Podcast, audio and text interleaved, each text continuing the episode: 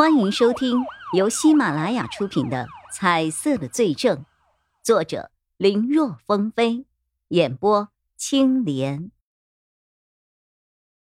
糟了，一想到毕盖恶去的地方，可能就是下一名受害者的居所，叶一辉顿觉不妙，不及细想，他急忙又冲进了楼道。他边跑边在心里暗骂自己：这反应是不是太慢了一些啊？他明明都看到了那个人是有颜色的，却没有能在第一时间想到这种可能。如果和他担心的一样，那现在屋子里居住的人可就有危险了。甚至此时此刻，一个无辜的生命可能就正在惨遭毒手啊！哼，千万要赶上，千万要赶上啊！他情急之下，一口气冲上了四楼。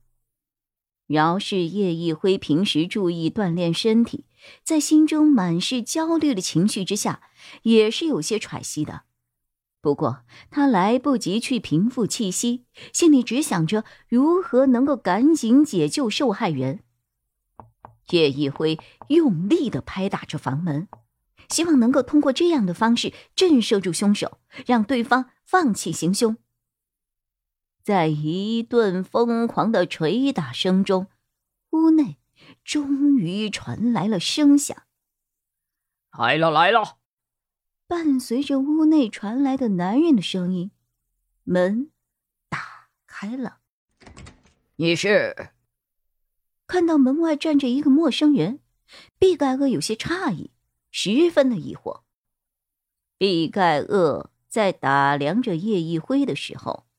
叶一辉也看着毕盖厄。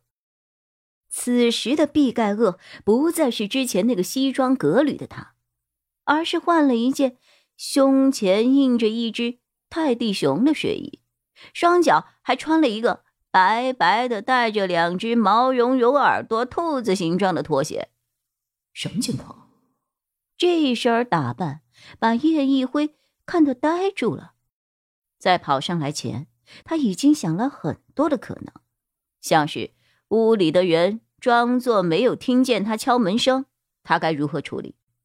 有动静，但是怎么都不开门，又怎么处理？开门之后，对方和他一番虚与委蛇，装作什么都不知道，他又该怎么应对？甚至连凶手眼见被他发现，又无法从四楼逃走，只能和他拼命的情况。他都做好了思想准备，可唯独没有想到的是，会是眼前这种华丽丽的画面呀！现在的杀人犯都这么胆大包天，一敲门就直接开门的吗？还是说，他其实想错了，这个人并不是凶手？可那又怎么解释毕盖厄这个身价几亿的人会来这种像是凶手才会选择作案的地方呢？这是大富豪养情人的地方吗？这样倒也能够解释对方为何会穿着如此可爱的衣服。毕竟，要是穿着这一身泰迪熊的睡衣犯案，那真不知道这个凶手是变态是变态还是变态了。略一迟疑，叶一辉还是决定先按照原计划行事。凶手能够做出杀人之后倒吊、放血，在头顶、心口、脚上都用刀子捅进去这样奇怪的举动，保不准这身衣服还真是人家作案了战袍，也说不一定呢。就像是凶手的行为让人无法理解一样。或许对方还有些更为特殊的喜好，也说不一定。你好，我是警察。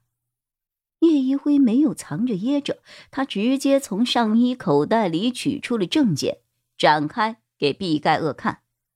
警，警察。毕盖厄的脸上充满了疑惑的神情，明显是在奇怪，为什么警察会来找他？看起来。和一般人听到“警察”二字之后的反应，他没有什么不同。如果是平时的话，叶一辉未必能够发现什么异样。可是今天不是啊，他在上来之前就已经推测此人极有可能是案件的凶手。有了这么一个想法，他所能够看到的细节，所拥有的注意力，就和以往大不相同了。就像是两张看起来好像一模一样的图片，让你从中找出不同点的游戏。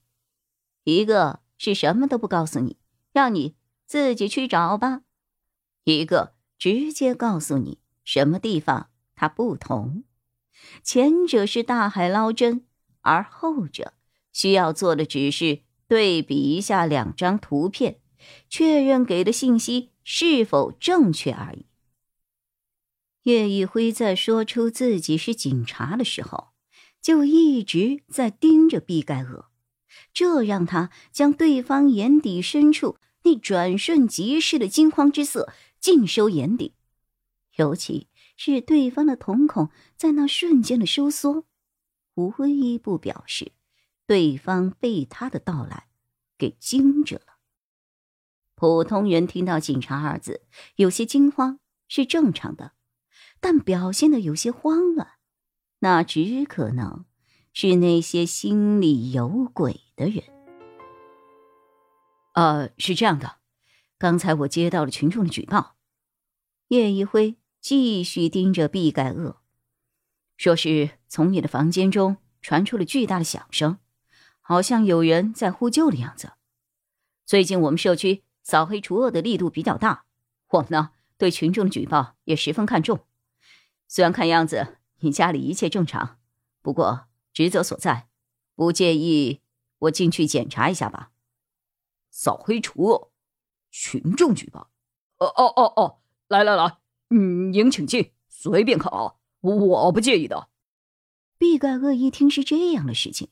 十分热情的招呼叶一辉进了去。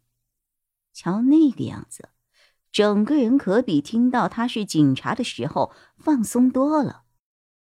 有人举报就出警啊！哦，真的是辛苦你们了。不过，我想肯定是有人误报了，或者有些人无聊故意报假警。这个小区我了解，我都住了十多年了，不太可能还有您说的这样的事情发生啊。真要是有，我第一个就饶不了他们。哼，没事的，人民哪里需要我们警察，我们就去哪里嘛。